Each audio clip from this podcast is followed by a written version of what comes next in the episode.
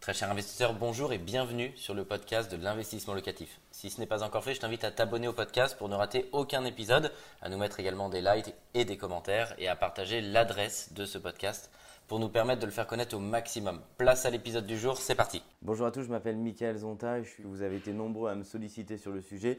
Faut-il acheter cash ou à crédit? Et je vais vous donner mon éclairage sur cette question qui, j'en suis sûr, va pouvoir vous aider à prendre la meilleure décision pour votre projet. Alors, je vais vous donner les avantages, les inconvénients de acheter cash ou acheter à crédit.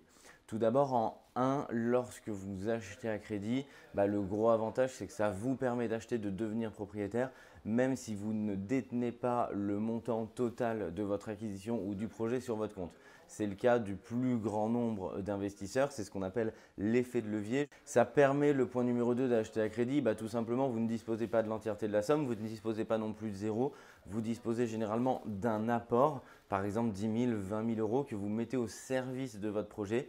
Vous allez donc disposer d'un effet de levier sur 80, 85, 90% du montant total du projet et vous allez vous retrouver propriétaire au bout de 10, 15, 20, 25 ans de la somme totale de votre projet alors qu'au départ vous ne possédiez que 10, 15, 20% du montant total de votre projet. Le troisième point, c'est que ça vous permet d'enchaîner les projets ou d'acheter plusieurs biens. Si vous disposez d'un montant sur votre compte qui ne permet pas d'acheter pleinement un bien immobilier, mais vous disposez pour autant de plus que 10 ou 20% du montant de l'appartement ou du projet que vous êtes en train de faire.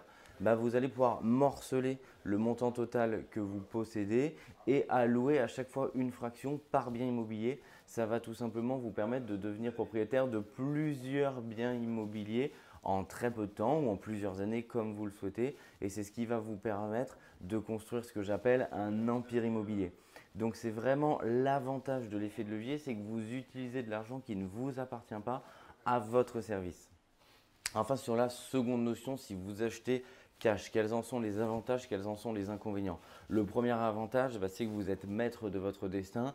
L'achat du bien immobilier ne dépend pas de la banque ou d'une tierce personne. Donc ça vous permet effectivement d'avoir une liberté totale. Le deuxième point, celui-ci est plus négatif, c'est que vous bloquez la, totalité de la somme, donc cet argent n'est plus sur votre compte et vous allez mettre plusieurs années avant de reconstituer cette même somme puisque vous ne l'avez plus, elle est au service de votre bien immobilier et qu'ensuite votre locataire va vous payer le loyer. Donc vous avez cet argent qui descend euh, tous les mois, qui vient reconstituer euh, votre rapport personnel, mais cela va prendre plusieurs années. Le troisième point, c'est que ça vous permet tout simplement de disposer déjà de revenus locatifs. Et donc pour toutes celles et ceux qui souhaitent acheter beaucoup d'immobilier, ça permet d'arriver en pouvoir de force auprès de la banque puisque vous êtes déjà propriétaire d'un bien immobilier, vous avez déjà des revenus locatifs et donc la banque c'est très sécurisant puisque en plus de vos salaires, de votre revenu d'activité ou autre, vous disposez en plus de revenus locatifs, fonciers ou micro-BIC en fonction si vous louez la location nue ou si vous louez en meublé.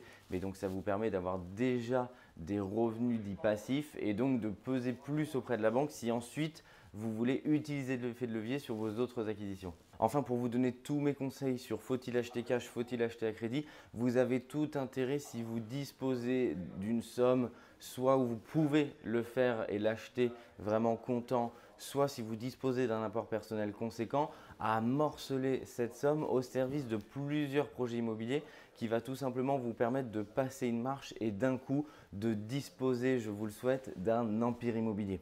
En mettant un morceau d'apport sur chaque projet, vous allez en plus augmenter la sécurité de votre projet puisque tout simplement vous allez renforcer le cash flow, le cash flow dit positif puisque comme vous allez un peu moins emprunter, et eh bah, radicalement ce que, ce que va vous donner votre locataire va tout de suite être plus élevé que le remboursement que vous allez opérer auprès de la banque.